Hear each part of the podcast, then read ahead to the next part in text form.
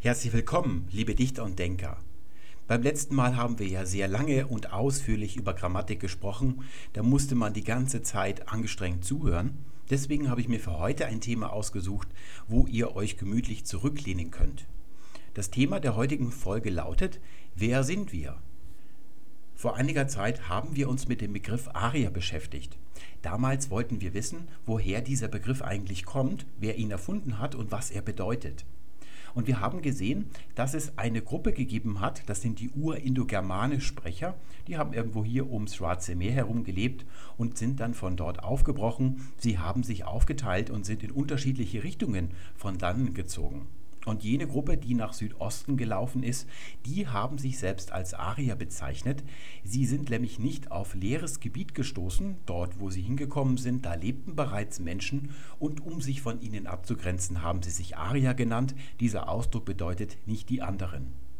Und nun ergibt sich die Frage, auch die Germanen, also was später mal die Germanischsprecher werden, diese Urindogermanen, die sind nach Nordwest gezogen, also in unser heutiges Gebiet in Europa. Und die Frage lautet, wie haben Sie sich denn genannt? Denn auch hier haben bereits Menschen gelebt.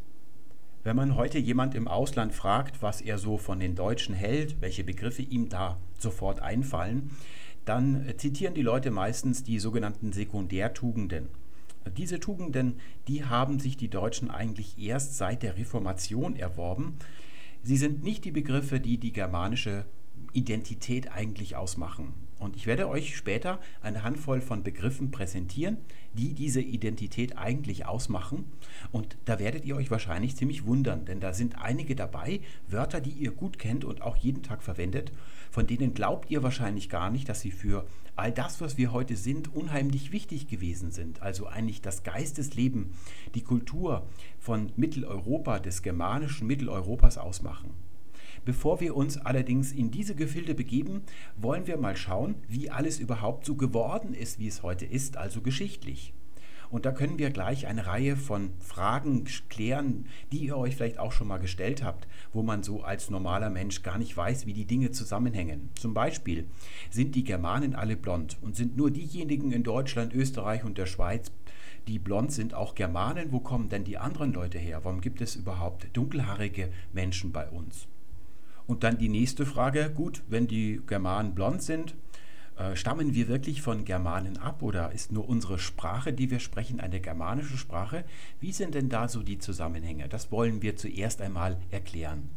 Heute spricht man in Europa fast ausschließlich Indogermanisch. Indogermanisch ist die größte Sprachfamilie der Welt.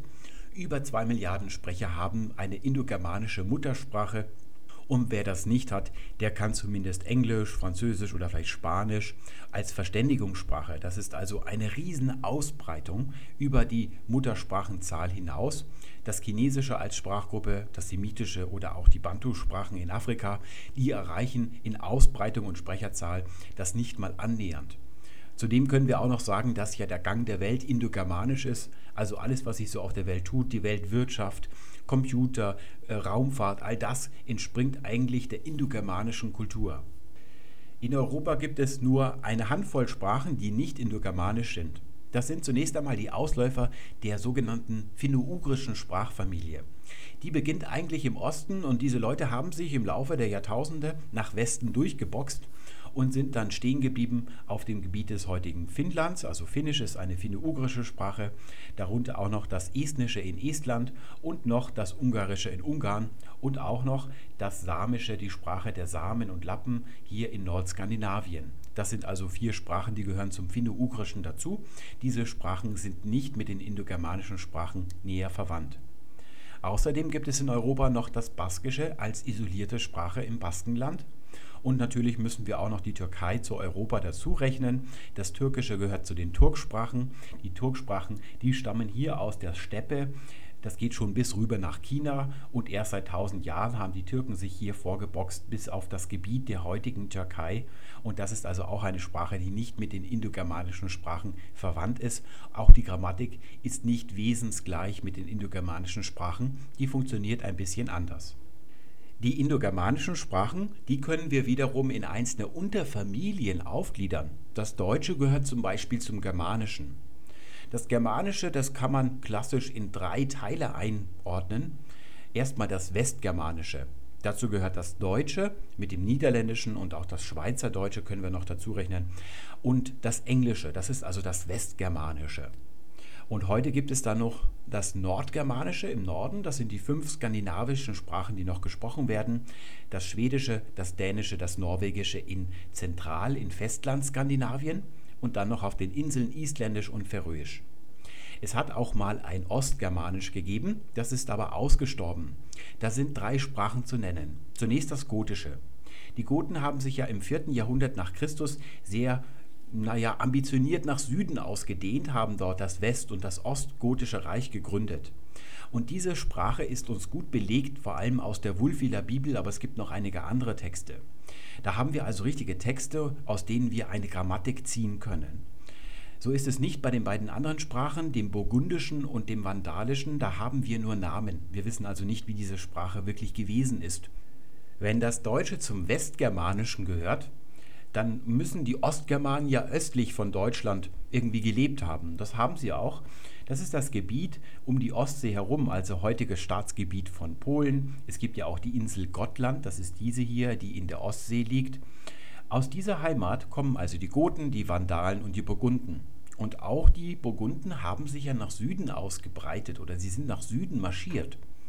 Wir haben sie zum Beispiel zur Zeit des Nibelungenlieds eher auf deutschem Gebiet, also ihr wisst, die Burgunden sind sehr, die kommen sehr prominent vor im Nibelungenlied und noch später taucht dann hier unten, eigentlich im Süden Frankreichs, ein Land auf, das Burgund heißt. Die Vandalen, die waren am ambitioniertesten, die sind ganz nach Südspanien, haben hier Gibraltar hinter sich gelassen und sind so bis ins Gebiet des heutigen Tunesiens in etwa gelaufen. Und da haben sie gesagt, da ist es schön, da setzen wir uns jetzt an den Strand in Liegestuhl. Und nach ein, zwei Generationen sind sie in der dortigen Bevölkerung aufgegangen, ist also nichts von ihnen übrig geblieben. Östlich der Germanen gibt es das Slawische. Zum Slawischen gehört also das Polnische, das Tschechische, das Kroatische und so weiter, dann auch noch das Russische und das Bulgarische.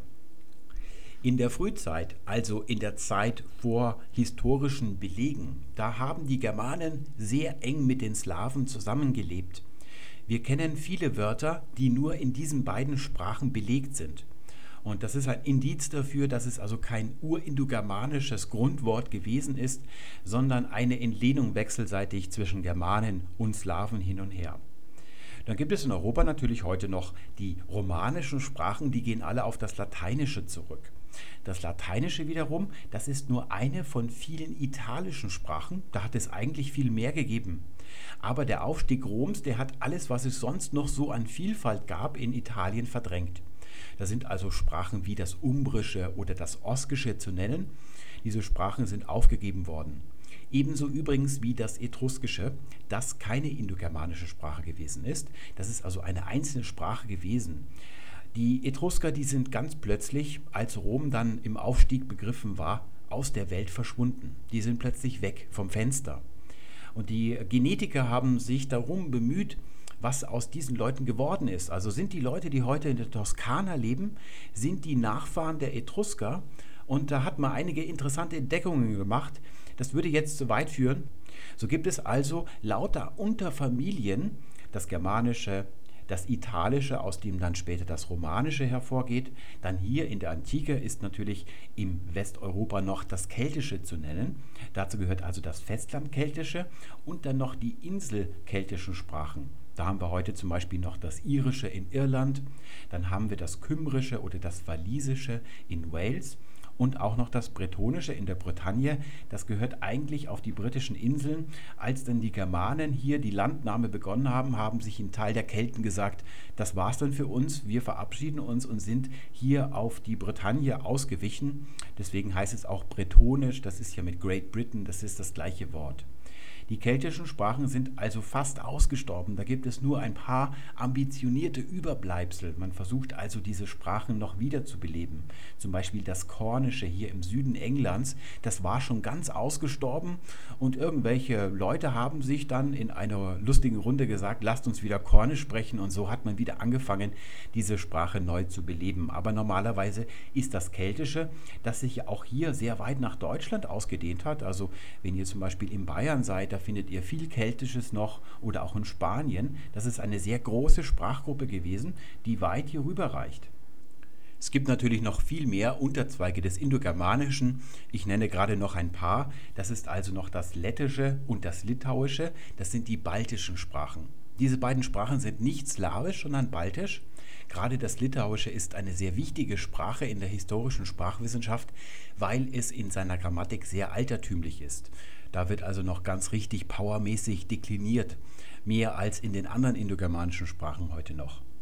Außerdem gibt es noch das Griechische. Das Griechische stellt als einzelne Sprache einen eigenen Zweig dar. Das ist so eine eigene Sprachgruppe und ist sehr nahe mit dem Armenischen, das ist also hier drüben, verwandt. Lange ausgestorben ist die Sprache, die hier gesprochen wurde, auf dem Gebiet der heutigen Türkei, bevor die Türken, angefangen mit den Seldschuken 1000 nach Christus herum, hier Einzug hielten. Das ist also vor allem das Hethitische. Da gehören noch einige andere Sprachen dazu und die nennt man die anatolischen Sprachen. Wenn man von anatolischen Sprachen spricht, dann meint man also indogermanische Sprachen, die hier gesprochen worden sind vor den Türken. Und wenn wir noch weiter nach Osten gehen, dann haben wir hier beginnend mit der östlichen Türkei, also mit dem kurdischen und dem iranischen, also dem heutigen persischen, dann weiter die Sprachen von Afghanistan, Pakistan und die indogermanischen Sprachen Indiens, die bilden die indo-iranische Sprachgruppe. Diese Sprecher, die haben sich also selber als Arier bezeichnet, wie wir damals festgestellt haben. Und wenn wir noch weiter nach Osten gehen, das östlichste, was es zu finden gibt, indogermanisch, das ist das sogenannte Tocharische. Das hat man erst sehr spät entdeckt und da hat man sich gewundert, dass man mitten in China eigentlich schon auf eine Sprache stieß, die ausgestorben war. Und das war tatsächlich eine indogermanische Sprache. Und die hat man Tocharisch genannt. Das ist also der östlichste Ausläufer des Indogermanischen, können wir sagen. Diese Sprachen stammen alle von einer einzigen Sprache ab, dem Urindogermanischen, und dem wollen wir uns jetzt mal zuwenden. Die Urindogermanen, die Erfinder der indogermanischen Sprachgruppe, das war eigentlich nur ein kleiner, verwegener Haufen von Menschen. Es ist also nicht ein riesiges Volk gewesen, das sich dann mit der Masse ihres, ja, ihrer Anzahl ausgebreitet hat über die Welt. So ist es eben nicht gewesen sondern es war nur eine kleine Gemeinschaft, die aus, naja, mehreren Handvoll von Clans bestanden hat. Und man nimmt an, dass sie irgendwo hier um das Gebiet des Schwarzen Meeres herum gelebt haben. Das kann also direkt an der Küste gewesen sein. Das ist eine Theorie, die mir persönlich sehr zusagt. Denn es gibt ein Ereignis in der Vergangenheit, die ein Grund sein könnte dafür, dass die Indogermanen überhaupt von dieser Heimat aufgebrochen sind. Es hat sich begeben, dass Meerwasser über die Dardanellen eingebrochen ist in das Schwarze Meer, das einst viel kleiner gewesen ist. Und da hat sich in kurzer Zeit der Wasserspiegel enorm angehoben. Wenn man heute im Schwarzen Meer senkrecht nach unten taucht, dann kann man dieses Ereignis noch nachempfinden, denn der Salzgehalt des Schwarzen Meeres, der ändert sich ab einer gewissen Tiefe dramatisch. Dieses Meer hat also einige, naja, hydrologische Besonderheiten aufzuweisen. Und das könnte also der Grund sein, warum die Leute, die hier an der Küste gelebt haben, schlagartig fliehen mussten. Es sind aber noch weitere Urheimaten im Gespräch, die sind heute noch nicht ganz weggewischt. Das ist einmal Anatolien, das ist aber weniger wahrscheinlich und einige Wissenschaftler glauben, dass es mehr hier im Kaukasus gewesen ist. Sie versuchen also mit den Sprachen des Kaukasus da Verbindungen herzustellen. Was völlig ausgeschlossen ist, ist, was man früher auch mal angenommen hat, dass die indogermanischen Sprachen hier aus dem Gebiet des heutigen Germaniens stammen. Da hat also in einer Zeit, wo man noch sehr nationalistisch äh, geprägt war in der Wissenschaft, je, jeder Landsmann die urindogermanische Sprache in seinem Heimatland lokalisiert. So ist es auch zu diesem Namen gekommen. Der Name Indogermanisch soll ja zum Ausdruck bringen, dass sowohl die Inder als östlichste Gruppe als auch die Germanen als westlichste Gruppe hier also alles umspannen, was noch mit dazwischen liegt. Die Franzosen haben damals gesagt, lasst es uns doch lieber Indo-Keltisch nennen, ja, weil die, die, die Kelten hier also maßgeblich auf ihrem Staatsgebiet eigentlich gewohnt haben. Und heute nennt man es international indoeuropäisch, aber in Deutschland nicht. Auf Deutsch nennt man das immer noch indogermanisch. Mit den Indogermanen verbinden wir eine Reihe von naja, Lebensauffassungen. Und das sind vor allem zwei Punkte. Die Individualität und die Freiheit, also die persönliche Freiheit. Das sind so die wesentlichen Kennzeichen des indogermanischen Denkens. Und wir glauben, dass es schon bei den Urindogermanen irgendwie verwurzelt gewesen sein muss, während andere Völker oder die Völker, die eine andersartige Sprache sprechen, die haben andere Prioritäten in ihrem Denken. Ihr wisst ja, es gibt zum Beispiel über China ja diese Diskussion, die sollen westliche Maßstäbe wie zum Beispiel Demokratie im westlichen Sinne übernehmen und die Chinesen, die erwidern darauf, dass sie eben in ihrem Denken andere Prioritäten setzen auch bei den semitischen sprechenden Völkern gibt es das. Im semitischen Sprachraum, da ist eher die Solidarität der Menschen untereinander ein sehr wichtiges Kennzeichen. Und das kann man auch wirklich erleben, wenn man jetzt zum Beispiel, ich war mal in Kairo eine Zeit lang, wenn man da so mit den Menschen verkehrt und keinen Umgang mit Indogermanisch-Sprechern hat, dann merkt man das richtig. Und auch im Islam hat sich das ja eigentlich verwurzelt, diese Solidarität oder die Gemeinschaftlichkeit. Das ist das, was diesen Sprachraum eher prägt das Individuelle und das Freiheitliche, das ist also das typisch Indogermanische. Und es kommt einfach daher, dass die Indogermanen ja eigentlich ein Reitervolk gewesen sind. Das ist ein Ausbreitungsvolk gewesen mit wenigen Sprechern, die rumgeritten sind und überall dort, wo sie sich dann niedergelassen haben, irgendwann das Sagen gehabt haben. Denn wir müssen bedenken, dass ja heute in all diesen Teilen, die wir hier auf dem Bildschirm sehen, Indogermanisch gesprochen wird. Das heißt, überall, wo diese Leute auf andersartige Leute gestoßen sind, dort hat sich ihre Sprache durchgesetzt. Nun müssen wir ein bisschen vorsichtig sein, dass wir hier nicht ex negativo äh, einem Schluss uns hingeben. Denn es könnte ja sein, dass sie sich irgendwo nicht durchgesetzt haben, wo man also andersartige Sprachen spricht, zum Beispiel im Orient, dass sie es dort versucht hätten, aber nicht geschafft haben. Aber es ist eher wahrscheinlich, dass sie bis dorthin nicht gekommen sind. Man kann also sagen, die Indogermanen haben sich überall dort mit ihrer Sprache und mit ihrem Denken durchgesetzt, wo sie hingekommen sind. An dieser Stelle ein Wort zur historischen Sprachwissenschaft. Wenn wir sagen, alle Sprachen des Indogermanischen stammen vom Urindogermanischen ab, dann fragen wir uns natürlich, was ist denn dieses Urindogermanisch? Das ist zunächst einmal keine real existierende Sprache, sondern eigentlich der Punkt, wo sich die Projektionslinien in die Vergangenheit treffen. Wenn man das Deutsche ins Mittelhochdeutsche, ins Althochdeutsche, ins Germanische und immer weiter in die Vergangenheit zurückprojiziert, mit den Lautregeln, die man herausgefunden hat, und dasselbe bei allen anderen Sprachen des Indogermanischen tut, dann treffen sich diese Linien und eigentlich müssten sie sich ganz glasklar in einem Punkt treffen, in einem scharfen Punkt. So glasklar ist das nicht, aber es ist schon ziemlich klar. Und irgendwo in der Vergangenheit liegt also dieser Punkt, wo sich alle Linien treffen und diesen Punkt nennt man Urindogermanisch. Inwieweit das wirklich die gesprochene Sprache der damaligen Menschen gewesen ist, das können wir nicht so genau sagen, aber es ist schon ziemlich nah dran, was man so herausgefunden hat. Jetzt müssen wir uns natürlich die Frage stellen, wann ist dieser Punkt? Also wo auf der Zeitachse müssen wir das ansiedeln?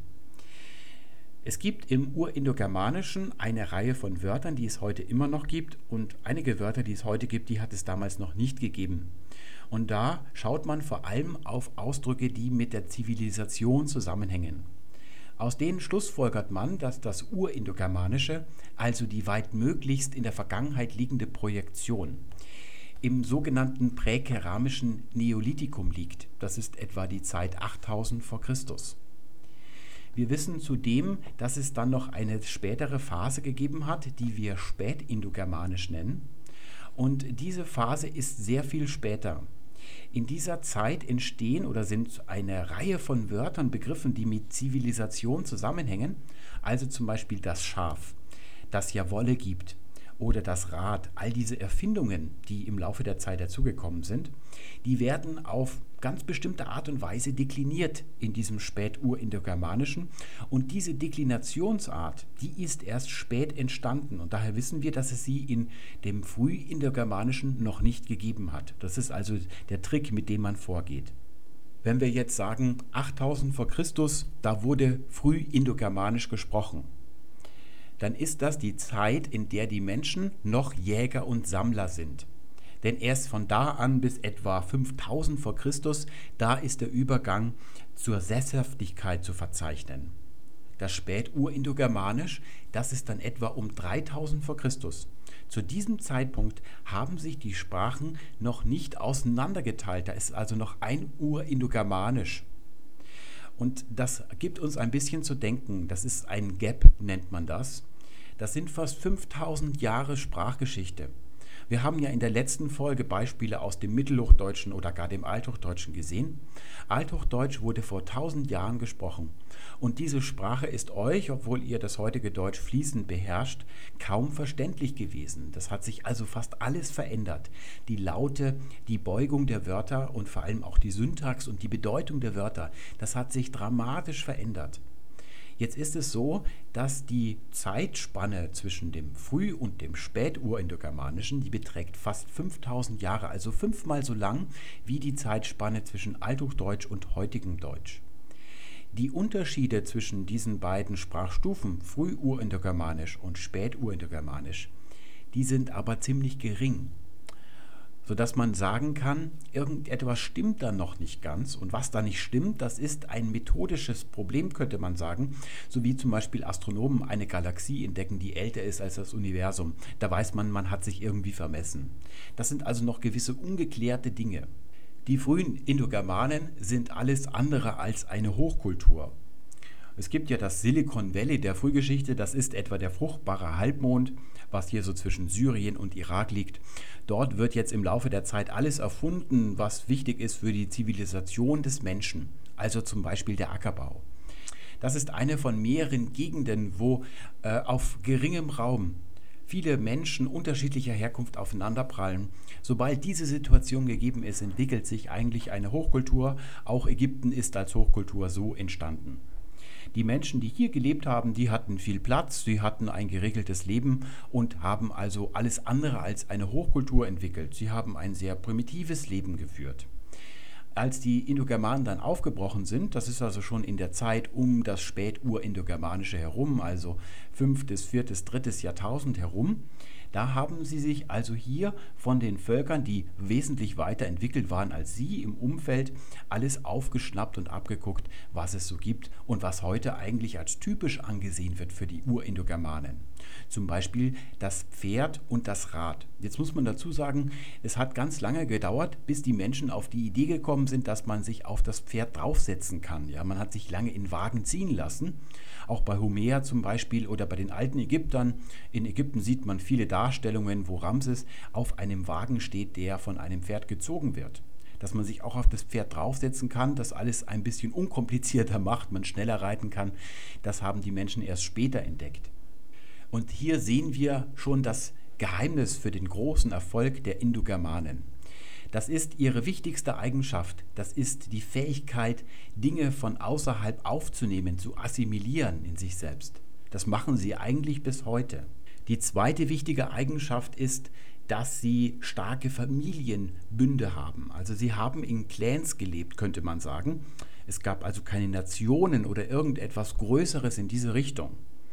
Und diese strengen Familienbande, die sind eigentlich bis heute erhalten. Das deutsche Grundgesetz basiert sehr stark auf der kleinsten Einheit in der vertikalen Gewaltenteilung, das ist die Familie. Die allerhöchste ist dann die Bundesrepublik als Bund. Das ist ein wesentliches Gesellschaftsordnungsprinzip, das die Indogermane-Sprecher bis heute immer noch bestimmt. Das ist so das Zweite. Und das Dritte, das ist die Aggressivität, die sie haben, dass sie also in alle Richtungen streben und auch gewillt sind, überall die Macht zu übernehmen. Denn genau das passiert mit denjenigen, die Richtung heutiges Deutschland oder Mitteleuropa aufbrechen, die also dann die Germanen werden. Sie stellen eine Art elitäre Oberschicht dar Denn dort, wo sie dann am Ende landen, wo wir also heute leben, dort ist die Fläche nicht unbesiedelt. Es geht ihnen also ähnlich wie den Ariern, die nach Südosten aufbrechen. Sie kommen in einem Gebiet an, das schon ganz voll ist, wo es also kaum noch Parkplätze gibt. Und in dieser Menschenmasse erheben sie sich also zur Führungsschicht. Und das wollen wir uns jetzt mal für Europa ansehen. Die Sprachen, die wir heute in Europa sprechen, die indogermanischen Sprachen jedenfalls, die stammen alle vom Urindogermanischen ab. Sprachlich sind wir also Nachfahren der Urindogermanen. Nun gibt es aber ein paar verwirrende einzelne Spuren, das was ein Staatsanwalt einen Anfangsverdacht nennen würde, darauf, dass es Elemente in unseren Sprachen gibt, die nicht von den Urindogermanen herstammen, sondern von Menschen, die hier schon gelebt haben, als die Urindogermanen erst eingetroffen sind. Und das nennt man dann ein Substrat. Das Urgermanisch in Europa liegt auf einem Substrat. Ein Stratum, das ist eine Schicht, das kennt ihr aus der Geologie oder auch aus der Archäologie.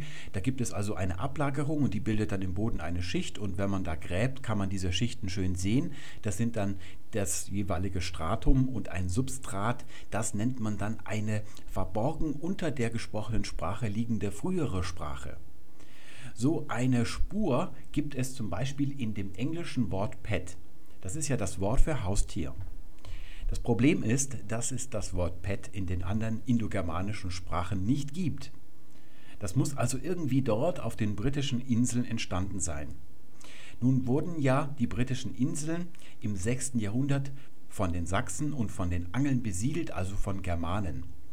Zuvor hat man dort gerade Latein gesprochen. Die Römer hatten sich ja gerade Ende des 5. Jahrhunderts von den britischen Inseln zurückgezogen, als ihr eigenes Reich zusammengebrochen ist. Und davor haben die Menschen dort eigentlich in der Masse keltisch gesprochen. Das sind also Kelten, die sehr stark lateinisiert gewesen sind. Und da kamen dann die Angeln und die Sachsen an und haben ihnen das Germanisch beigebracht. Wir müssten also im Lateinischen schauen und dort finden wir kein Wort, das ähnlich ist wie Pet für Haustier. Also schauen wir in der nächsten Stufe, das ist das Keltische. Jetzt gibt es ein Problem. Überall da, wo im Urindogermanischen ein Wort mit P beginnt, zum Beispiel beim lateinischen Wort pater, das kommt von indogermanisch pater und daher kommt das deutsche Wort Vater. Überall da, wo diese Wörter dann mit einem P beginnen, da fällt dieses P in den keltischen Sprachen einfach weg. So ist das irische Wort für Vater Athir. Da Pet aber mit einem P beginnt, kann es kein keltisches Wort sein. Und da ist man auf ein Volk gestoßen, das man noch gar nicht gekannt hat. Das sind die Pikten. Pet ist ein piktisches Wort. Und warum man diese Pikten lange nicht erkannt hat, das ist der Umstand, dass sie eigentlich ja gemobbt worden sind im frühen Großbritannien. Sie haben sich und ihre Identität verborgen. Sie haben so getan, als wären sie Kelten wie alle anderen. Und nur dieses einzelne Wort, das hat sich irgendwie durchgesetzt und hat sich bis heute im Englischen erhalten. Ein weiteres Beispiel. Ein Kennzeichen der indogermanischen Sprachen ist, dass das Verb in einem normalen Hauptsatz an zweiter Stelle steht. Man kann zum Beispiel im Deutschen sagen, ich habe ein Haus.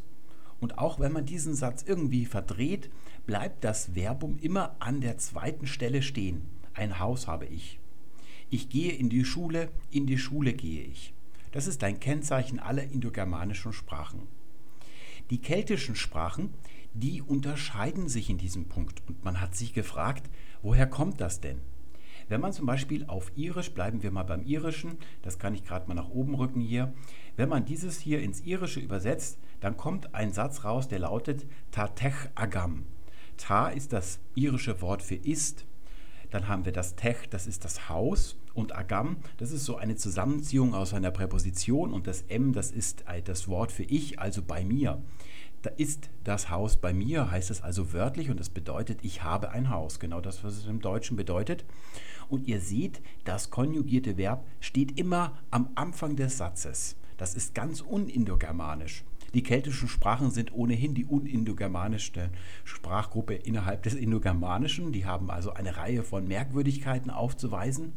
Aber das hier, das ist schon ziemlich heftig. Da hat man sich gefragt, wie das denn entstanden sein könnte. So ohne Grund einfach so, das kann nicht sein. Deswegen hat man auch hier angenommen, dass unter dem Keltischen ein Substrat liegt. dass dort Menschen gelebt haben, die einst eine Sprache gesprochen haben, wo das Verb an erster Stelle gestanden hat. Und jetzt hat man mal geguckt, welche Sprachen es so auf der Welt gibt, wo das Verb an erster Stelle steht.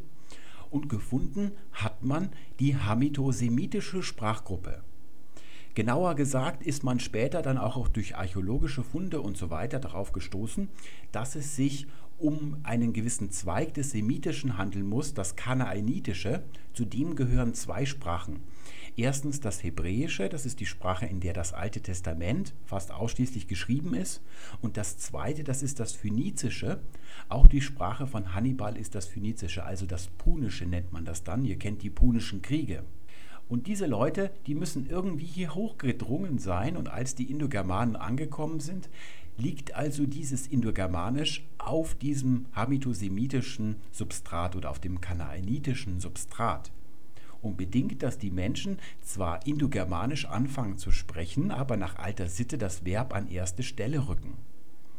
Auch das Isländische, das ist ja eine germanische Sprache, hat die Möglichkeit, das Verb an die erste Stelle zu rücken ohne dass sich die Bedeutung dadurch verändern würde. Wir können das im Deutschen auch machen, aber dann haben wir plötzlich eine Frage. Da ändert sich also etwas in der Bedeutung des Satzes. Und das kam so, Island wurde besiedelt Ende des 9. Jahrhunderts nach Christus. Und zwar war die norwegische Oberschicht nicht länger gewillt, sich dem König in gewissen Punkten politisch zu unterwerfen und hat gesagt, das war's für uns, danke für den Fisch, wir hauen ab.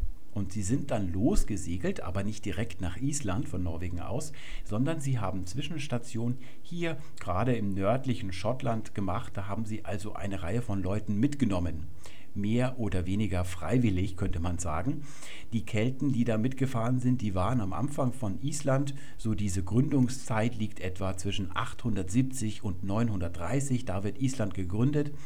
Da sind diese Leute noch ja sowas wie Sklaven oder Hausangestellte. Später entwickelt sich Island ja dann zur ersten Republik der Welt. Es ist also nicht so wie im Nibelungenlied, wo Brunhild die Königin von Island ist. Island hat nie einen eigenen König gehabt.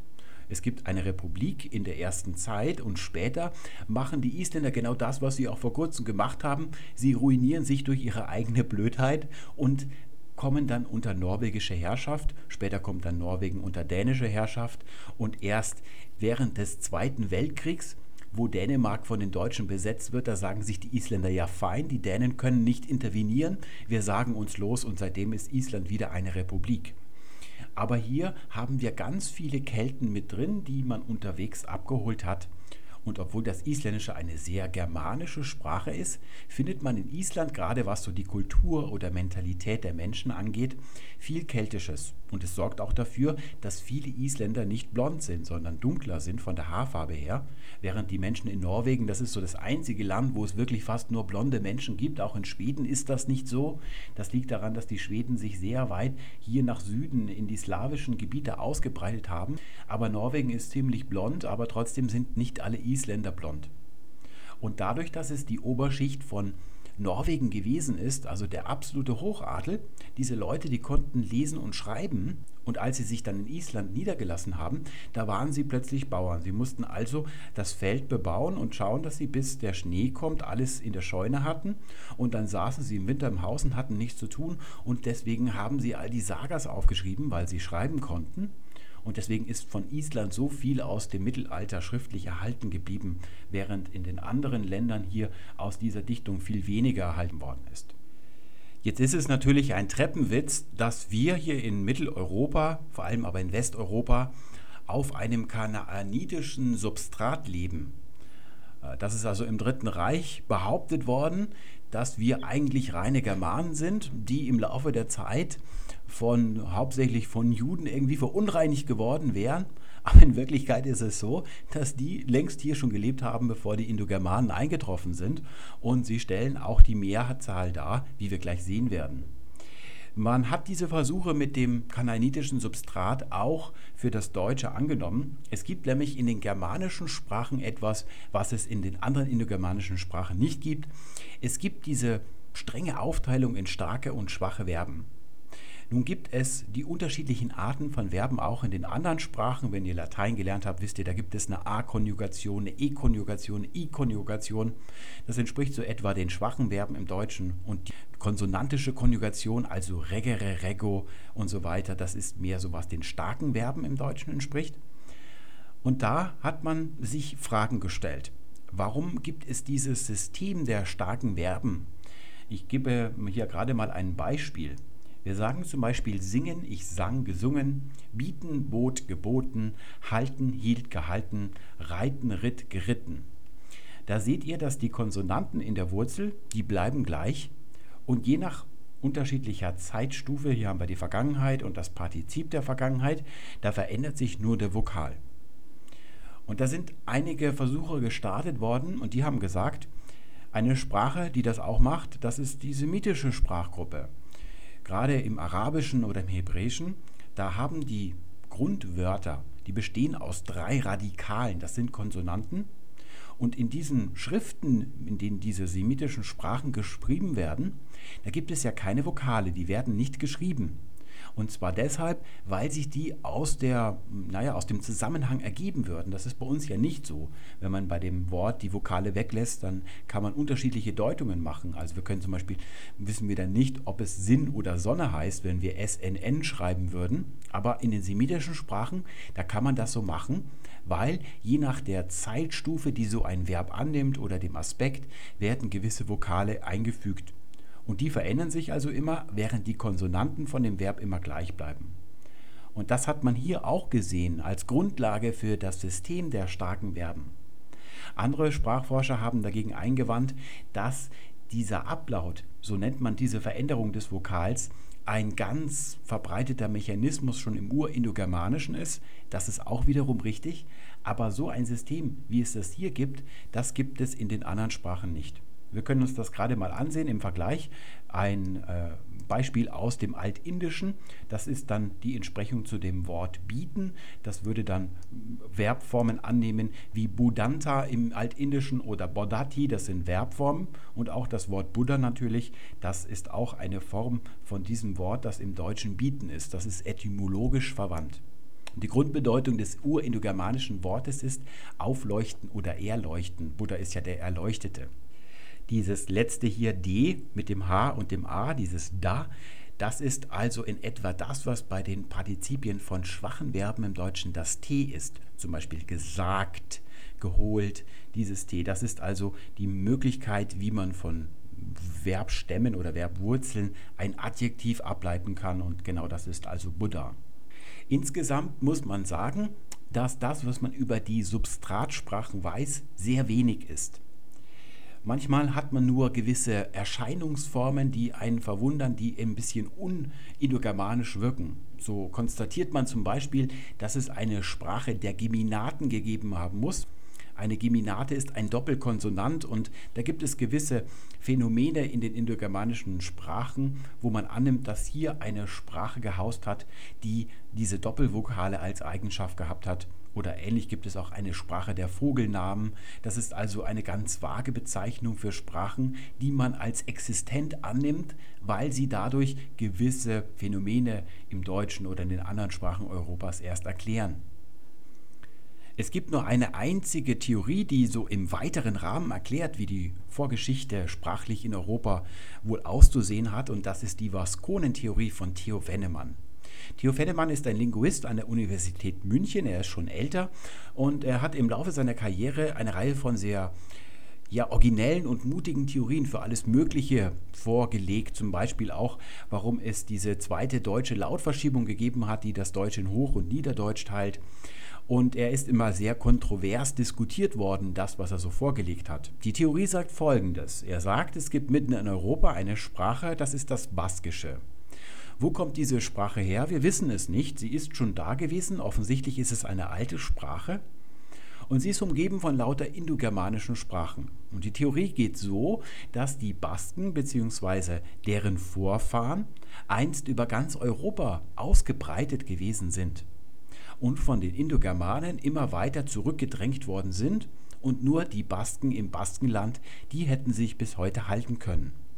Sodass das Baskische der Nachfahr der einstigen europäischen Sprache gewesen ist, die hier schon gesprochen worden ist, bevor die Indogermanen angekommen sind.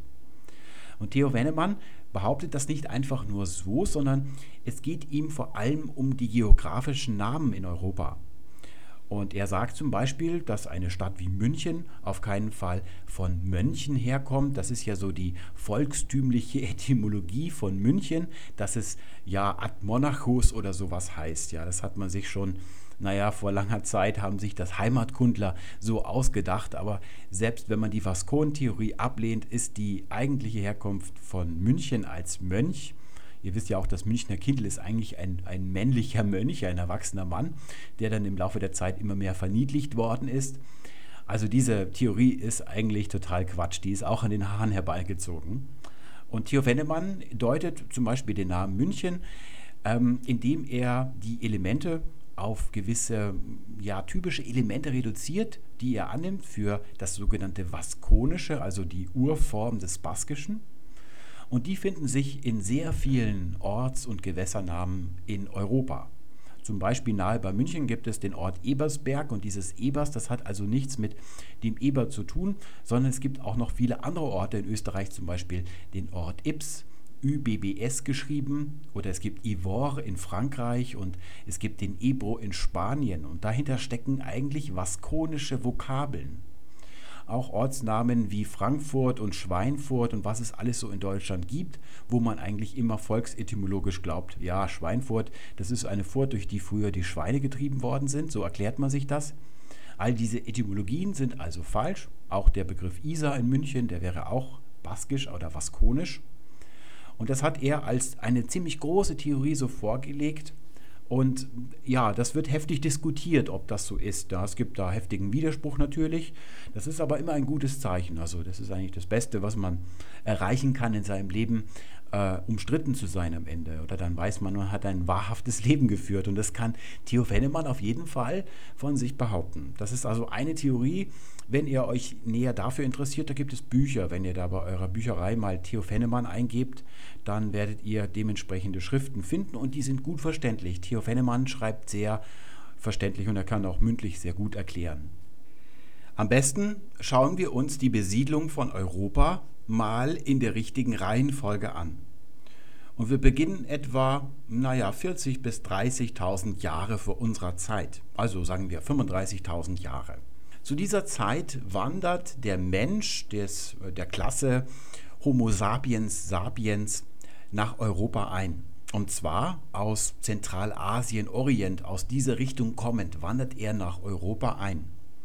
Europa ist zu dieser Zeit aber nicht unbewohnt. Es gibt dort schon Menschen, die dort leben, allerdings keine Homo sapiens sapiens, sondern zum Beispiel der Neandertaler. Zurzeit wird ja überprüft, ob in den Genen des Menschen auch die Gene des Neandertalers stecken, ob diese beiden naja, Gattungen des Menschen sich untereinander vermischt haben oder ob die Neandertaler wegen des Drucks des Homo sapiens einfach nur ausgestorben sind. Das wissen wir nicht. Eine andere Frage ist auch noch die, ob der Neandertaler sprechen konnte. Das ist auch eine Frage, die untersucht wird, allerdings nicht von Sprachwissenschaftlern, sondern von Anthropologen. Was wir allerdings sicher sagen können, ist, dass der Homo sapiens sprechen konnte. Und zwar nicht erst seit 30.000 Jahren, sondern mindestens seit 100.000 Jahren, wahrscheinlich noch viel länger. Wie müssen wir uns das vorstellen? Was ist das für eine Sprache gewesen, die der Homo sapiens vor 35.000 Jahren oder auch vor 100.000 Jahren gesprochen hat? War die irgendwie primitiver als das heutige Deutsch oder heutige Schwedisch oder heutige Spanisch, das man so spricht? Diese Frage kann die Sprachwissenschaft typologisch beantworten. Also sie kann nicht in einem DeLorean in der Zeit zurückreisen und nachschauen, was dort gesprochen worden ist. Es gibt aber heute noch Völker auf der Welt, die so leben wie die Menschen damals, die also ein Dasein als Jäger und Sammler leben und sich jeder Zivilisation verweigern die also, wenn sie am Himmel ein Flugzeug vorbeifliegen sehen, den Speer danach werfen und man darf diese Inseln, auf denen die meist leben, auch nicht betreten. Es gab ja als der Tsunami in Südostasien waren da Inseln, wo diese Leute das irgendwie geahnt haben, dass das Wasser kommt und sind dann auf die Berge und man hat versucht, irgendwie Kontakt mit denen aufzunehmen, ob man denen Hilfe leisten kann und die wurden dann also wieder verscheucht, die Helfer. Auch im Amazonas gibt es noch Völker, die eigentlich noch keinen großen Kontakt zur Zivilisation gehabt haben. Und solche Völker hat man sich angeschaut und hat gesucht, ob man dort primitive Sprachen findet. Und gefunden hat man keine einzige. Es ist so, dass es keine primitiven Sprachen auf der Welt gibt. Selbst die Sprachen eines Volkes, das als Sammler und Jäger im Dschungel lebt, hat eine Sprache, die es in der Komplexität mit unserem Deutsch locker aufnehmen kann. Es ist sogar oft so, dass zum Beispiel Sprachen wie die der Indianer oder der Aborigines in Australien, die sind häufig noch viel komplexer als unsere Sprachen. Also gegen diese Sprachen wäre eher das Deutsche eine primitive Sprache. Auch zum Beispiel die Khoisan-Gruppe in Afrika, die ist heute nur noch in kleinen Enklaven existent. Also zum Beispiel ein bisschen im Norden von Südafrika gibt es diese Sprache noch und dann noch weiter im nördlich in Afrika. Und diese Enklavenbildung, die kommt daher, dass sich vor einiger Zeit die Bantu-Sprachen sehr stark ausgebreitet haben und also dieses fortbestehende Kontinuum der Khoisan-Sprachen unterbunden haben. Und die Menschen, die eine Khoisan-Sprache sprechen, die vagabundieren oder laufen über ein gewisses Gebiet herum und leben ein Dasein als Jäger und Sammler. Und diese Sprachen, die sind schon ein bisschen eingeschränkter als das heutige Deutsch. Also da könnte man jetzt keine Geschäftsverhandlungen drin führen in einer Käusern-Sprache. Es liegt aber ganz einfach darin, dass jede Sprache ihrer Umwelt oder naja, dem Leben, das die Sprecher leben, angepasst ist.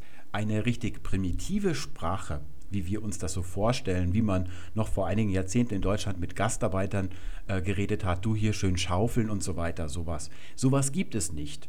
Und das hat es auch nie gegeben. In dem Moment, wo der Mensch mit seinem Gehirn, mit seiner Anatomie, also dem Kehlkopf, das, was man zum Sprechen benötigt, in der Lage war zu sprechen, hat sich in ganz kurzer Zeit die Komplexität der Sprache entwickelt, die wir heute noch haben. Es hat also niemals primitive Sprachen gegeben. Auch die Sprache, die die ersten ja, Homo sapiens Siedler in Europa gesprochen haben, ist eine Sprache gewesen, die genauso kompliziert gewesen ist wie das Deutsche. Wir können diese Beobachtung auch sehr schön bei Kreolsprachen machen. Das ist ja so eine Art naja, Verschmelzung aus zwei Sprachen. Zunächst sprechen Menschen eine fremde Sprache als Pidgin-Sprache. Ein Beispiel dafür ist das Gotische in der Spätantike. Die Goten haben sich weit ausgebreitet und viele Menschen haben Gotisch als Verständigungssprache gesprochen damals. Ähnlich das Lateinische im Mittelalter dann oder heute das Englische. Und irgendwann übernehmen diese Menschen dann die Sprache als ihre, ja, nicht als, als erworbene Muttersprache, als ausschließliche Sprache, aber nach den Maßstäben ihrer ursprünglichen Muttersprache. Also sie sprechen dieses Englisch dann ein bisschen anders. Das nennt man dann eine Kreolsprache. Und in der Kreol-Sprachenwelt, da gibt es dann zum Beispiel gewisse grammatikalische Phänomene noch nicht, zum Beispiel der Relativsatz. Aber schon in der nächsten Generation ist dieses Kreol überwunden, da ist dann eine richtige komplexe Sprache draus geworden. Es ist also nicht ein ewiges sich langsam entwickeln. Dieser Gedanke, den hat man früher, als die Evolution entdeckt worden ist von Charles Darwin, auch in der Sprachwissenschaft sehr gepflegt. Und heute weiß man, dass solche Sachen immer sehr sprunghaft sich entwickeln. Auch die Schrift hat sich nicht langsam aus Bildern heraus entwickelt, sondern es hat sich tatsächlich jemand im alten Ägypten mal hingesetzt hat eine Excel-Tabelle angelegt, hat also Schriftzeichen angelegt und die, hatten, die standen für Laute und manchmal auch für Wörter. Und das ist also eine definierte Sprache. Das ist eine spontane Entwicklung und keine langsame Entwicklung, wie man früher noch geglaubt hat. Nun kommt also der Homo sapiens sapiens hier hin und er entwickelt so naja, regionale Eigenheiten können wir sagen. Deswegen habe ich die Punkte mal unterschiedlich gefärbt. Und die weißen Punkte, das sind also zum Beispiel der Neandertaler, diese schon vorher dagewesenen andersartigen Menschen. Und die, die hören jetzt langsam auf zu existieren, denn der Homo sapiens verfügt über Fähigkeiten, mit denen die Neandertaler nicht mithalten können. Vor etwa 25.000, 24.000 Jahren kommt den Europäern etwas sehr ungelegen und das ist das Eis. Es kommt eine Hochzeit der Eiszeit. Wir leben hier heute auch in einer Eiszeit. Eine Eiszeit ist immer dann, wenn es an den Polen Eis gibt. Und wenn es dort kein Eis gibt, dann ist auch keine Eiszeit. Aber jetzt breitet sich das Eis ziemlich weit nach Süden aus. Und das sorgt dafür, dass die Bevölkerung, die sich hier so schön verteilt hatte in Europa, jetzt im Süden zusammengedrängt wird. Die wird also komprimiert und dadurch vermischt sie sich auch noch mal viel stärker. Die Leute müssen also jetzt hier in Spanien, auch hier in Südosteuropa abwarten, bis das Eis endlich zurückgeht und das dauert ein bisschen. Und zwar, naja, gute 10.000 Jahre. Danach setzt dann die Wiederbesiedlung des nördlichen Europas ein. Und zwar in zwei, naja, in zwei Gruppen könnte man sagen. Hier aus dem Westen, Südwesten wandern Leute ein und das sind wahrscheinlich die Sprecher, die ich vorhin genannt habe, dieses kanaanitische äh, Substrat. Diese Sprecher haben gewisse Merkmale. Ich nenne mal zwei. Das erste ist, sie haben vornehmlich die Blutgruppe 0. Und das sieht man heute noch. Die Sprachen, die hier gesprochen werden im Westen von Sprechern der Blutgruppe 0, die haben alle einen TH-Laut oder vornehmlich. Da nenne ich mal das Spanische, da gibt es ein TH-Laut, das Englische natürlich und auch das Isländische hat einen TH-Laut und zwar einen ziemlich heftigen sogar. Nicht mit TH behaftet ist das Französische, weil es ja vom Lateinischen erst kommt und sich in ganz Frankreich erst noch ausdehnen muss und auch das Bretonische als keltische Sprache hat kein TH-Laut. Aber sonst kann man sagen, hier im Westen findet man TH-Laute. Und was man auch noch findet, sind die sogenannten Verlaufsformen. Das kennt ihr aus dem Englischen. Da gibt es I am doing. Ich tue jetzt gerade etwas. Das ist so eine zusammengesetzte Zeit. Und die kommt auch aus dem Hamitosemitischen. Im Altägyptischen zum Beispiel sagt man das. Ich bin beim Hören, ich bin im Hören. Das bedeutet, ich höre jetzt gerade. Und diese Verlaufsformen, die gibt es im Englischen, im Isländischen natürlich, dann gibt es sie auch noch im Spanischen. Im Französischen, naja, da gibt es être en train de faire quelque chose, also im Zuge sein, etwas zu tun gerade. Das ist so mehr so halb. Im Keltischen gibt es das, im Deutschen dagegen nicht, auch in den zentralskandinavischen Sprachen nicht. Also wo die roten Pfeile hinführen, dort gibt es diese beiden Sachen. Und eine dritte Sache sei nicht unerwähnt, die wird noch wichtig. Die Roten mögen keine Milch. Das ist heute noch so in Frankreich. Ich war zum Beispiel mal eine Zeit in der Bretagne und wenn man sich da so zum Essen an den Tisch gesetzt hat, ich habe dann oft ein Glas Milch getrunken und die Einheimischen, die haben das ganz angewidert äh, betrachtet, wie ich beim Essen diese Milch getrunken habe. Und auch wenn man in Frankreich im Supermarkt mal guckt, da wird die Milch sehr stiefmütterlich behandelt. Wenn man mal vergleicht einen schwedischen oder gar isländischen Supermarkt, auch einen deutschen Supermarkt, da gibt es ja ganze Milchparadiese. Ja, und nachdem die Franzosen mir also angewidert beim Milchtrinken zusahen, haben sie sich dann nach dem Essen, wo sie also völlig satt waren, immer noch ein Brot mit Käse geschmiert und haben sie zuerst fingerbreit Butter drauf und dann den Käse nochmal oben drauf, auch nochmal fingerbreit. Das hat mich dann wiederum angewidert. Und diese Nicht-Milchtrinker, die Milchverweigerer oder die mit auch einer Milchunverträglichkeit, die kommen hier also aus dieser roten Linie. Und jetzt die blaue Linie. Was sind denn das für Leute? Das sind zunächst einmal diejenigen, die schon nach dem Rückgang des Eises, so vor 16.000 Jahren in etwa, und die hier im Südosten gewartet haben, bis das Eis zurückgeht, wieder zurückwandern in das zentraleuropäische Gebiet und ein bisschen später um 7000 nach Christus noch weitere Menschen und die kommen nicht aus dem Balkan, sondern von viel weiter her, nämlich aus dem Orient. Und diese Leute beherrschen etwas, was die Menschen hier noch nicht beherrscht haben und das ist der Ackerbau. Es wandern also jetzt die Ackerbauern ein und das sind Orientalen. Die fangen jetzt an, in Europa den ganzen Grund umzugraben und zu besäen. Und zur Erinnerung, die Indogermanen, die sind noch ganz weit weg zu dieser Zeit. Die werden erst ein bisschen später kommen. Und gerade um die Zeit, wo hier der Ackerbau begonnen wird, da beginnen die Indogermanen am Schwarzen Meer gerade mal sesshaft zu werden. Also von Ackerbau ist da noch gar keine Spur. Und was ist es, was diese Menschen anbauen? Wir sagen mal Weizen oder die Vorform von Weizen, der sah noch nicht so aus, wie der Weizen heute aussieht. Aber es ist Weizen. Und die Ernährung durch Weizen bringt eine Veränderung beim Menschen mit sich. Ähm, Im Gegensatz zu tierischer Nahrung ähm, bietet sie in dem Körper nicht die Möglichkeit, Vitamin D zu bilden. Der Körper muss jetzt also eine Ausweichmöglichkeit suchen und er findet sie darin, dass er aufhört, ganz viele Pigmente zu bilden. Das heißt, die Menschen werden jetzt heller. Wenn sie heller werden, können sie das schräger oder schwächer einfallende Sonnenlicht, das hier in Mittel- und Nordeuropa herrscht, dafür verwenden, dass der Körper Vitamin D bildet. Das ist auch heute bei uns Europäern noch so.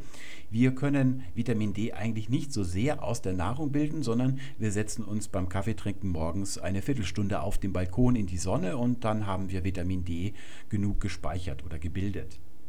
Und ihr seht, dass die Menschen ganz im Norden, im Polarkreis, also in Grönland die Eskimos, by the way, das sind keine Inuit in Grönland, sondern das sind Eskimos oder man kann sie auch Grönländer nennen, aber Inuit sind sie nicht. Das ist so ein ähm, ja falscher, aber politisch korrekter Versuch, das etwas zu, anders zu bringen, denn das Wort Eskimo bedeutet ja Fleischfresser. Und genau das ist es, was sie tun. Was essen sie denn für ein Fleisch? Die Menschen im Norden, auch die Samen oder die richtigen Inuit, die dann mehr so im Kanada leben, das ist also Fisch zunächst und dann auch sowas von Rentieren und Vergleichbares. Und da holen sie aus dieser tierischen Nahrung das Vitamin D raus Deswegen werden sie nicht blond. Das bedeutet also, dass die Theorie von Hitler, dass die Indogermanen, also dass wir eigentlich von den Indogermanen abstammen und die blond sind, die stimmt nicht. Es sind die orientalischen Ackerbauern und die äh, kanaanitischen Ureinwohner im Westen mit der Blutgruppe 0, die langsam aber sicher erblonden, um Vitamin D zu bilden. Die Indogermanen, die kommen jetzt erst später. Und zwar etwa, naja, frühestens vor 4500, 4000 Jahren reiten die ersten Indogermanen daher. Welche Haarfarbe und Hautfarbe haben die denn gehabt? Eine wesentlich dunklere. Das Deutsch als indogermanisch und das Blonde der Germanen, das sind also zwei unterschiedliche Dinge, die kommen nicht gemeinsam einher. Wir sehen das zum Beispiel in Indien. Dort sind die Indogermanen, die eingewandert sind, ziemlich hellhäutig während die Nicht-Indogermanen, zum Beispiel die Menschen, die in Kalkutta leben, die sind sehr dunkelhäutig. Die Indogermanen, die werden also so, naja, vielleicht wie man heute einen Italiener äh, sich vorstellen muss, so in etwa von der Hautfarbe her, mit dunklen Haaren natürlich, sind sie nach Europa eingewandert und haben sich dann vermischt. Und nun kommt die entscheidende Frage, wir Menschen heute, die in Europa leben, von wem stammen wir jetzt ab? Jetzt müssen wir dazu sagen, dass ja die Indogermanen nur ganz wenige gewesen sind, während sich hier schon ganz viele Menschen lange Zeit vermehrt haben. Und das sieht man auch in der genetischen Untersuchung. Man weiß, ein Fünftel der Menschen hier in Europa, also in Zentraleuropa, die stammen wirklich von Indogermanen ab vier Fünftel dagegen von orientalischen Ackerbauern oder Kanaaniten, die hier früher schon eingewandert sind, mitsamt den anderen Früheinwohnern, die hier unten abgewartet haben. Also nur ein Fünftel von uns sind genetisch gesehen auch Indogermanen. Wenn ein Europäer tatsächlich zu diesem Fünftel gehört, das von Indogermanen genetisch abstammt, dann bedeutet das nicht, dass er genetisch gesehen indogermanischer wäre als die anderen, zum Beispiel jemand, der von orientalischen Ackerbauern abstammt. Und zwar deswegen nicht, weil die normale Vererbung, die genetische Vererbung ja über die Chromosomen läuft. Die Chromosomen sitzen im Zellkern. Und wenn ein Kind gezeugt wird, dann werden die Chromosomen von Vater und Mutter rekombiniert. Da entsteht also etwas Neues daraus und schon nach wenigen Generationen hat das, was da geboren wird, nichts mehr mit den Vorfahren zu tun genetisch. Das ist also eine ständige Weiterentwicklung. Egal von wem ihr hier abstammt, ihr habt mit den Leuten, die hier eingewandert sind vor 10.000 Jahren vielleicht, nichts zu tun genetisch mehr. Ihr habt euch also genetisch völlig verändert. Die Methoden, mit denen man herausfindet, von wem man abstammt, die können nur über ganz gewisse Gene vorgenommen werden. Und das sind vor allem zwei Möglichkeiten. Außerhalb des Zellkerns gibt es in der Zelle noch weitere Gene, und zwar in den Mitochondrien. Die Mitochondrien sind ein Organell in der tierischen Zelle und sie wandeln den Traubenzucker in Energie um. Genau das Gegenteil machen in den Pflanzenzellen die Chloroplasten. Die machen ja die Photosynthese. Sie wandeln also die Energie aus dem Sonnenlicht in Traubenzucker um und das essen wir dann und die Mitochondrien, die führen dann diesen Traubenzucker wieder in Energie zurück. Sowohl die Mitochondrien als auch die Chloroplasten haben eine eigene DNA. Die werden also nicht gebaut nach dem Bauplan in den Chromosomen im Zellkern wie der Rest des Körpers, sondern sie haben eine eigene DNA, die der Körper nicht einfach so reduplizieren kann. Das ist der Grund, warum die Bäume sich im Herbst verfärben, weil sie die Chloroplasten in die Stammpflanze zurückziehen müssen. Wenn die Blätter abfallen, haben sie sich vorher also entgrünt und deswegen kommt die rote oder gelbe Farbe zum Vorschein. Man spricht da von extrachromosomaler DNA. Und jetzt erlaubt es uns ein Umstand herauszufinden, woher man mütterlicherseits abstammt. Denn wenn ein neuer Mensch gezeugt wird, dann kommt diese Mitochondrien-DNA immer von der Mutter. Die bleibt also konstant und die rekombiniert sich nicht, die bleibt also über die Generationen hin unverändert. Und man kann daraus gewisse Haplotypen ziehen und deren Fortbewegung über den Globus nachvollziehen. So kann man also sehen, wie die naja, Menschenströme im Laufe der Geschichte sich vollzogen haben. Aber auch über die väterliche Vererbungslinie kann man etwas sagen, und zwar dank der Tatsache, dass der Mensch ja 46 Chromosomen hat und zwei davon bestimmen das Geschlecht. Das nennt man dann die Gonosomen, also die geschlechtsbestimmenden Chromosomen.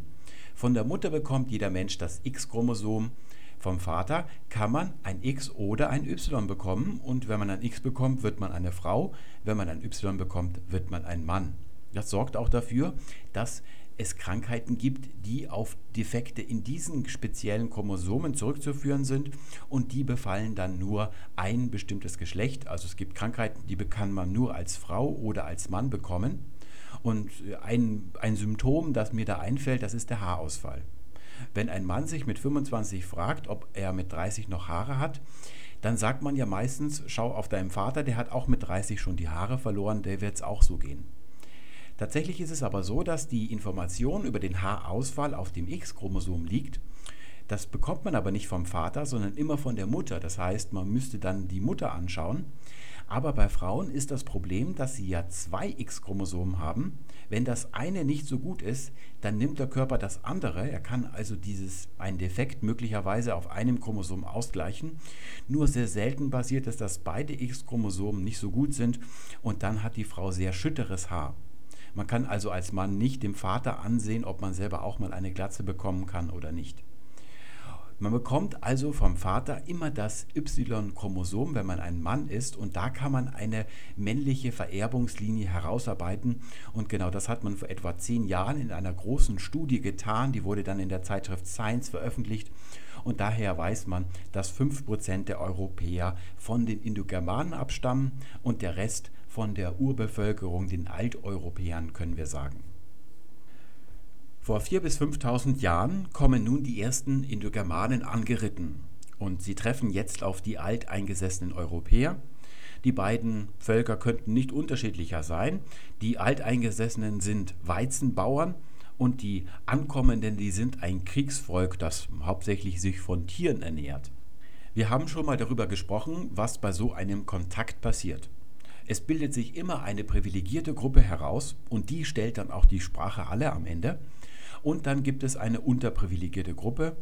Und die Indogermanen werden deshalb die Privilegierten sein, weil sie unterwegs ziemlich viel herumgekommen sind. Dank der Adaptionsfähigkeit, die sie haben, haben sie sich die besten Erfindungen, die sie unterwegs finden konnten, angeeignet und die bringen sie jetzt mit. Sie sind also technisch und zivilisatorisch den alteingesessenen Bauern überlegen und zudem sind sie auch noch ziemlich aggressiv und militant. Sie stellen also die Sprache und darin finden wir den Grund, warum wir heute alle eine indogermanische Sprache sprechen.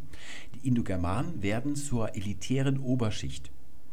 Diese Situation ist genau umgekehrt, wie wir sie heute haben in Deutschland mit den Immigranten. Und darin irrt Thilo Sarrazin. Er glaubt ja, dass die Türken sich immer mehr vermehren und irgendwann werden sie die Mehrheit sein und dann die Privilegierten sein. Das ist aber nicht so. Alle Privilegien liegen bei den Deutschsprachigen und das wird sich auch nicht verändern. Die Immigranten haben zwei Möglichkeiten. Sie können sich entweder anpassen, was wir heute so als wünschenswerte Integration uns erhoffen. Dafür gibt es in der Weltgeschichte kein einziges Beispiel, dass das je so abgelaufen wäre. Und es wird auch nicht so ablaufen. Die andere Möglichkeit, die die Immigranten haben, ist, sich einzukapseln. Das ist die Theorie, die ihnen zurzeit der saudische Islam vorgibt. Der hält ja zurzeit Einzug oder der dominiert eigentlich den Islam zurzeit. Das heißt, die wirklich ehrenvollen Gebiete des Islams, die haben zurzeit eigentlich keine Möglichkeit, sich Gehör zu verschaffen. Dieser Wahhabitismus, also die Strömung, die aus Saudi-Arabien kommt und momentan den Islam völlig dominiert, selbst die Immigranten, die schon jahrelang in Deutschland leben, eigentlich befällt. Der kann eigentlich nur Leute befallen, die sehr ungebildet sind. Er hat in allem sehr deutliche Ähnlichkeiten mit dem frühen Nationalsozialismus, also der Zeit, als die SA Deutschland auf der Straße noch tyrannisiert hat und Hitler noch gar nicht an der Macht gewesen ist. Er denkt, dass alle anderen Strömungen des Islams idiotisch sind. Er denkt, dass er die reine, wahre Lehre hat er lehnt auch jede Theologie ab und gerade was die Theologie und die Philosophie angeht, da kann ja der Islam mit einer ganz ehrenvollen Tradition aufwarten, all das wird negiert. Die ganzen lebensfeindlichen Verbote, die der Islam ausspricht, sind in Wahrheit alle wahhabitistisch, die kommen nicht aus dem normalen Islam. Und heute haben wir in Deutschland an den Schulen die Situation, dass die deutschen und die türkischen Schüler nicht mehr miteinander Umgang haben. Ich kann mich erinnern, als ich 13, 14, 15 Jahre alt war, ich hatte drei türkische Freundinnen, natürlich nicht gleichzeitig, so im Laufe der Zeit. Das wäre heute gar nicht mehr möglich, aber damals hat sich niemand etwas dabei gedacht. Und heute ist es so, dass der türkische Familienvater sich weigert, mit der Lehrerin zu sprechen am Elternsprechtag, weil sie eine Frau ist. Das hat es früher nicht gegeben. Die eingewanderten Indogermanen, die werden zu einer elitären Oberschicht. Sie betreiben ungern Landwirtschaft, das wird auch in späterer Zeit noch so sein. Cäsar berichtet ja über die Germanen, dass sie kaum Landwirtschaft betreiben. Es geht ihnen hauptsächlich darum, heldenhafte Krieger zu sein. Und das ist ein Merkmal aller altindogermanischen Gesellschaften, dass die Kriegerkaste eigentlich die oberste Kaste ist. Es ist also eine militärische Gesellschaft, können wir sagen. Diese Oberschicht hat wenig äh, Wunsch, sich zu integrieren in die Gesamtbevölkerung. Das sieht man zum Beispiel an der Religion. Noch bis in Cäsars Zeit behalten die Germanen als eine der wenigen von den indogermanischen neuen Völkern, die da so entstehen, ähm, die alte indogermanische Religion bei und die besteht hauptsächlich aus Naturprinzipien. Die beten also die Sonne und den Mond an zum Beispiel Sie entwickeln aber keinen ausgeprägten Kult, wie das zum Beispiel die Griechen oder die Römer tun. Sie weigern sich auch, alteingesessene Gottheiten in ihr Göttersystem zu übernehmen. Das ist ja eigentlich ein Merkmal der Indogermanen, dass sie viele neue Sachen gerne übernehmen. Das machen zum Beispiel die Arier in Iran und Indien. Da finden sich schon sehr früh in den allerältesten Texten ganz viele Gottheiten, die nicht indogermanisch sind, die werden dort aufgenommen. Und das machen die Germanen lange Zeit nicht. Erst viel später kommt es dann zu dem, was wir so als germanische Mythologie kennen. Das gibt es wohl zu Cäsars Zeiten noch nicht so. Die besteht hauptsächlich aus der Geschichte von zwei Göttergeschlechtern. Das sind auf der einen Seite die Asen und dann die Wanen. Das sind so zwei Familien, könnte man sagen. Und darin sieht man auch ein bisschen, dass es da einen Völkerkontakt gegeben hat, dadurch, dass man da zwei Familien in der Mythologie findet. Zu den Asen, da gehört hauptsächlich der Gott Odin, der ist hauptsächlich in Zentraleuropa prominent und dann in Nordeuropa vor allem der Gott Thor, der wird dort lange Zeit als eine Art Schutzgottheit gesehen. Die gehören zu den Asen und auf der Seite der Wanen, da finden wir dann Götter wie Freya oder Freyr und so weiter. Das sind also eher Fruchtbarkeitsgötter, die dem Ackerbau angehören, während die Asengötter, das sind so richtige Krieger. Nun zu der Frage, wie haben sich denn die Germanen selbst genannt? Mit dem Ausdruck Germanen brauchen wir uns nicht näher beschäftigen, denn so haben sich die Germanen nicht selbst genannt. Das ist ein Ausdruck von außen, der ist für unsere Zwecke hier gar nicht wichtig. Die Germanen sind als Oberschicht immer in Clans organisiert gewesen. Das ist ein Erbe aus der indogermanischen Zeit. Sie sind also in Familienverbänden aktiv gewesen und diese Familienbande, die sind sehr, sehr stark gewesen. Das ist ein wichtiges Prädikat der Indogermanen gewesen, dass sie diese starken Clans gehabt haben. Und die höchste politische Führerschaft, die es in, diesem, in dieser Kultur gegeben hat, sind Clanführer. Etwas Größeres gibt es nicht. Wir kennen nur Ausnahmen wie zum Beispiel Ariovis, das ist ein Germane gewesen, der zur Zeit von Julius Caesar gelebt hat und dem ist es gelungen, mehrere Stämme hinter sich zu vereinigen, also ein recht großes Heer, das über seinen Stamm hinausging. Aber diese Stämme sind dann gleich wieder verfallen, nachdem sie den eigentlichen Zweck mal ordentlich auf den Putz zu hauen erfüllt haben. Ein ähnliches Los haben ja die Kelten gehabt. Auch die haben lieber das einzelne Losschlagen und damit das militärische Unterliegen unter die Römer vorgezogen. Das ist also deren Art zu leben gewesen. Die Germanen haben sich also nach ihren Stämmen genannt und diese Stämme, aus denen gehen dann eigentlich die Sprachen hervor, die dann die Dialekte des Deutschen werden. Die sind ja im Mittelalter eigentlich noch eigene Sprachen. Es gibt ja kein Standarddeutsch. Wenn wir von Althochdeutsch sprechen, das ist ein reines Kunstwort, das wir uns heute zusammenfassen für alle Sprachen auf deutschem Gebiet so herausnehmen. Aber sowas hat es eigentlich nicht gegeben. Jeder hat seine eigene Sprache gesprochen und die waren irgendwann dann, wenn man weit gelaufen ist, dann mit der anderen Sprache nicht mehr verständlich. Und so ist es früher auch gewesen. Die Germanen waren also die kriegerische Oberschicht, die, die das Sagen hatten, und die anderen waren eher die Leibeigenen. Deswegen lautet unsere erste wichtige Vokabel für die germanische Identität per. Das ist eine indogermanische Wurzel und sie bedeutet der Erste sein und damit herrschen. Ganz direkt hat sich das im Lateinischen in der Vokabel imperare herrschen niedergeschlagen, aber auch im Deutschen findet man das zum Beispiel der Fürst, das ist ein Superlativ, der allererste, der das Sagen hat. Auch das heutige Wort Frau kommt daher, das ist eigentlich die Herrin, die weibliche Ableitung zum Froh, das wir noch in Frondienst oder Fronleichnam kennen, das ist also die Herrin. Interessant für uns ist aber die Adjektivableitung zu diesem Per und die lautet im Indogermanischen noch Prios. Und das ist eigentlich das Wort für lieb. Und nun fragt man sich, wie hängt denn lieb mit herrschen zusammen? Das ist ganz einfach. Zunächst mal, in vielen indogermanischen Worten bedeutet dieses Wort tatsächlich lieb. Zum Beispiel im Altindischen, dort gibt es ein Priya. Wenn wir jetzt aus dem Indogermanischen ein Germanisch machen wollen, müssen wir die germanische Lautverschiebung durchführen und die macht aus einem P ein F. So finden wir im Deutschen dann die Ausdrücke frei und dann noch den Freund, hier althochdeutsch als Friund. Die kriegerische Oberschicht, die waren ja die Herren, das heißt, sie waren keine Leibeigenen und deswegen waren sie frei. Und wie das für Eliten so üblich ist, waren sie untereinander natürlich befreundet. Heute sehen wir Freundschaft ja viel zu kompliziert oder komplizierter. Früher war das ganz einfach. Wem man nicht feindlich gesinnt war, dessen Freund war man, so auch im Lateinischen. Die Vokabel amicus bedeutet ganz einfach, dass man mit jemand nicht in Feindschaft liegt. Auch wenn man den nur einmal im Leben auf dem Forum getroffen hat, war man immer ein Amicus. Das war die Grundeinstellung der Menschen zueinander. Und nur wenn wirklich was dazwischen gekommen ist, wurde man dann zu einem Inimicus, einem Nichtfreund. Aber sonst hat man das Ganze sehr unkompliziert gesehen. Das ist also eine Amigo-artige äh, Freundschaft, die man so damals geführt hat. Aus dieser Wortgruppe kommt auch das heutige Wort freien. Das ist ja heute ein negativer Ausdruck, der zur Prostitution gehört, ein Freier.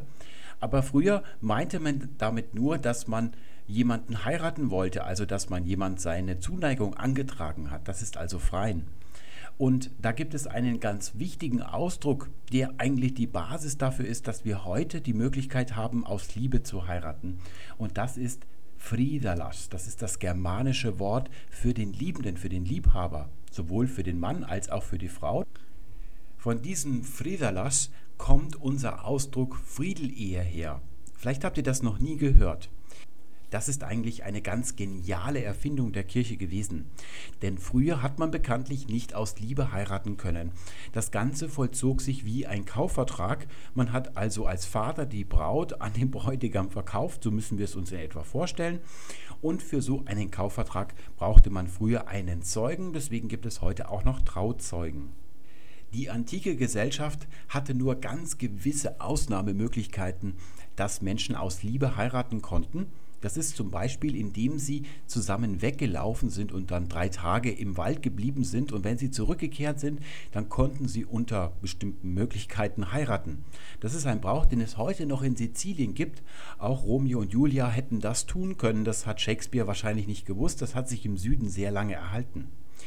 Bei uns hatte die katholische Kirche eigentlich einen wunderbaren Einfall. Sie hat sich gesagt, die Kirche genießt ja ein Ansehen, dem niemand widerspricht. Und sie hat gesagt, wir machen einfach den Priester zum Trauzeugen. Und der schließt dann eigentlich diesen Kaufvertrag. Und dagegen, wenn der erstmal geschlossen ist, kann später niemand mehr was einwenden. Dazu musste sie aber die Ehe zu einem Wunsch von Jesus Christus machen, also zu einem Sakrament. Und dann haben sie im Neuen Testament gesucht und gesucht und haben herausgefunden als einzig naheliegende Möglichkeit, dass Jesus ja mal auf der Hochzeit von Kana angewiesen ist, wo er da Fische und Wein gezaubert hat. Und das hat man dann als Beweis genommen, dass Jesus für die Ehe ist, also pro Ehe.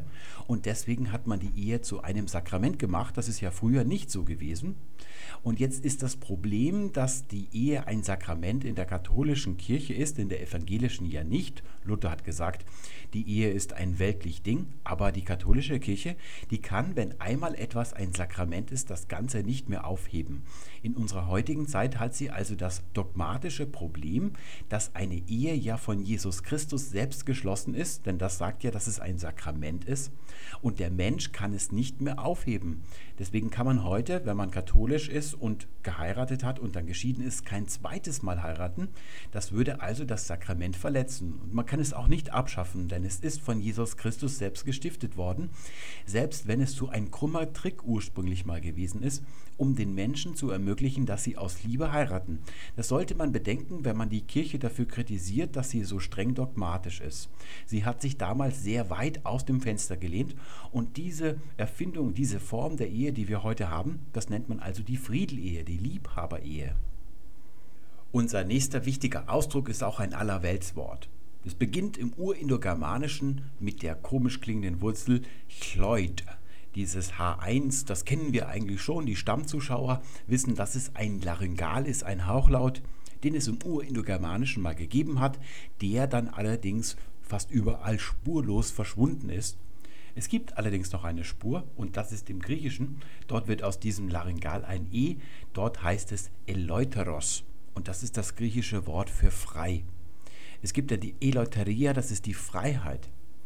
Bei uns wird allerdings ein ganz anderes Wort daraus und das ist Leute. Das entwickelt sich also aus Leo, dann Ljut oder Lüt und heute die Leute. Diese Vokabel, die gibt es auch im Lateinischen und dort lautet sie lieber.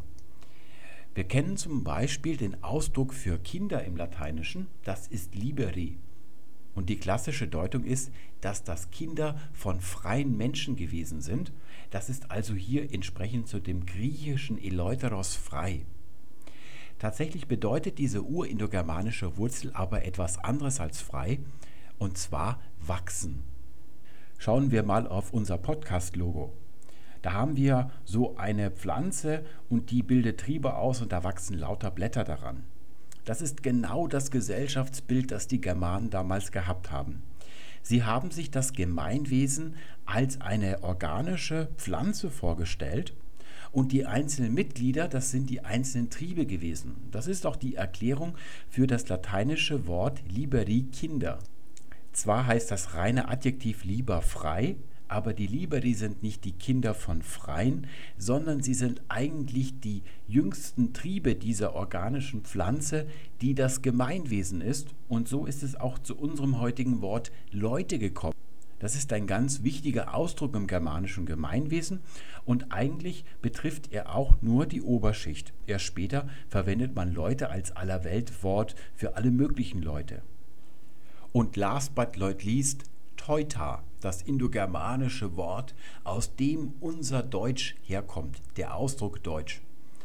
Dieses Wort bezeichnet eigentlich das Gemeinwesen oder das Volk als Ganzes. Deutsch ist also ein Adjektiv, das eigentlich so viel wie völkisch bedeutet. Und wir finden das nicht nur bei uns hier in Deutschland oder im Germanischen, wir finden das in vielen indogermanischen Sprachen. Gerade in Italien ist es sehr prominent in der Antike. Dort hat man in den italischen Sprachen oft tuto gesagt. Das ist also der Ausdruck für Volk oder das Gemeinwesen, was also die Griechen als Polis bezeichnet haben. Auch im Lateinischen gibt es eine Vokabel tutus, die von diesem Wort herstammt. Und dieses Wort bedeutet eigentlich nur Volk. Wir sehen das zum Beispiel an dem Wort Schweden. Das lautet ja nur im Deutschen mit dieser komischen Endung den. Wenn wir auf Schwedisch Schweden sagen, haben wir Sverige und das ist eigentlich eine Verkürzung aus Sverige. Das ist das Reich der Svea. Svea ist der Großstamm eigentlich, aus dem die heutigen Schweden hervorgegangen sind. Aber wir in Deutschland sagen Schweden und dieses denn, das ist dieses Teuter. Das ist also das Volk der Schweden auf Deutsch und die Schweden selbst sagen Reich der Schweden. Ein Reich ist ein Land immer dann, wenn es einen König gibt als Zentrum eines Gefüges. In dem Moment, wo man keinen König mehr hat, da ist man auch kein Reich mehr, weil es keinen Rex gibt. Wir sehen das auch sehr wunderbar im isländischen Namen für Schweden. Das wäre also Svi und dann Thjoth. Vorhin habe ich erwähnt, dass das Isländische brutale TH-Laute hat und da haben wir gleich zwei. Wir haben einmal dieses Fotten nennt man das. Das ist wie ein B, wo der Strich noch länger nach unten gezogen ist. Das ist ein stimmloser TH-Laut mit dem Unterschied zum englischen Think, dass die Zungenspitze nach unten gewölbt ist, also und dann haben wir hinten den weichen TH-Laut, das ist ein D mit so einem Strich drum. Und hier sehen wir das Isländische, was dem Deutschen entspricht, also Volk der Svia. Und tatsächlich ist im Isländischen diese ursprüngliche Bedeutung Volk noch voll und ganz erhalten. Dort gibt es die Vokabel Thjoth, das bedeutet Volk. Alles, was mit Volk gebildet wird als Wort, also auch die Vereinten Nationen, diesen Namen und so weiter, da verwenden die Isländer Thjoth. Und zu diesem Substantiv gibt es im Isländischen ein Verb und das lautet Theda. Das bedeutet übersetzen oder deuten, denn auch unser Wort deuten hängt mit diesem Wort hier zusammen. Und das bedeutet eigentlich übersetzen in die Sprache des Volkes. Wenn also in Island ein Roman übersetzt wird, dann steht am Anfang übersetzt von so und so und da wird dieses Verbum hier verwendet. Das bedeutet also deuten und in die Sprache des Volkes übersetzen. Auch das bedeutet das Wort deuten im Deutschen eigentlich, denn das Adjektiv zu teuter im Germanischen, was wir also hier haben wir mal das frühdeutsche Wort Volk, das Deot und davon wird dann das Diotisk abgeleitet. Und das ist die Basis für unser Wort Deutsch. Sehr häufig hat man früher auch das Lateinische verwendet, das Theodisca. Deswegen sagt man auf Italienisch heute noch Tedesco. Das ist also das, was dem Volk gehört, was zum Volk gehört. Und das ist nichts anderes als die Sprache. Denn das Einzige, was die Deutschen zu einem Volk macht, ist die gemeinsame Sprache.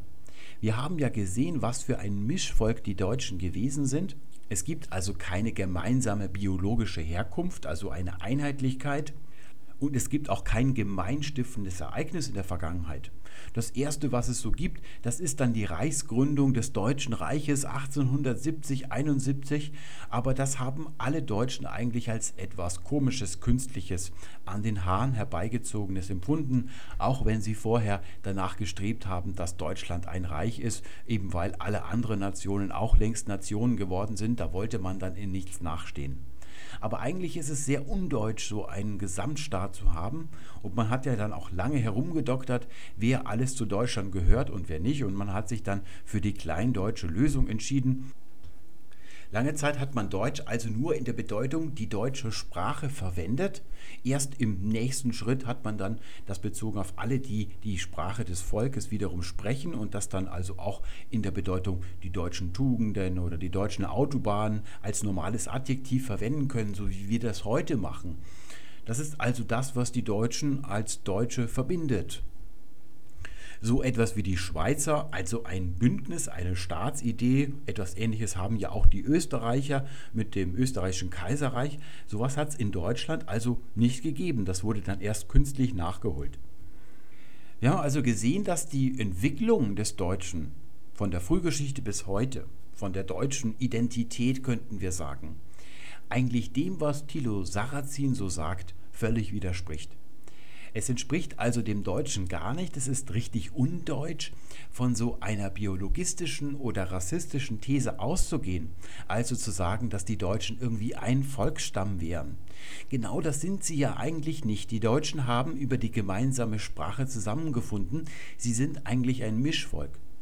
Und eigentlich ist es so gewesen, dass die Deutschen immer schlecht gewesen sind, wenn sie sich nach außen abgeschirmt haben. Wir sehen das unter Kaiser Wilhelm II., der ja so deutschtümelnd getan hat und kurz darauf lag alles in Scherben. Und immer dann, wenn es große Einwanderungswellen in Deutschland gegeben hat, dann hat Deutschland eine Blütezeit erlebt. Sarrazin hat außerdem in den Tagesthemen behauptet, dass es schon oft vorgekommen ist, dass ein Volk von einem anderen Volk überrollt worden ist und aufgehört hat zu existieren. So wie er sich das vorstellt, ist das nie geschehen. Ein Volk ist nur unter zwei Bedingungen überrollt worden und dann ausgeradiert worden aus der Geschichte. Einmal, wenn die Angreifer militärisch überlegen gewesen sind und das andere Mal, wie bei den Germanen, die jetzt nach Europa gekommen sind und bessere Technik mitbringen, wie das Rad und einige andere Dinge, wenn sie also gewisse Privilegien haben, die sie über die anderen stellen, sozial, weil sie über Dinge verfügen, die die anderen nicht haben. Bei den Einwanderern, gegen die sich Thilo Sarrazin richtet, ist es aber genau umgekehrt. Sie bringen nichts mit, was uns irgendwie neidisch machen könnte. Wir sind also die Privilegierten und nicht die Unterprivilegierten. Damit verabschiede ich mich für heute. Ich wünsche euch alles Gute. Bis zum nächsten Mal. Tschüss.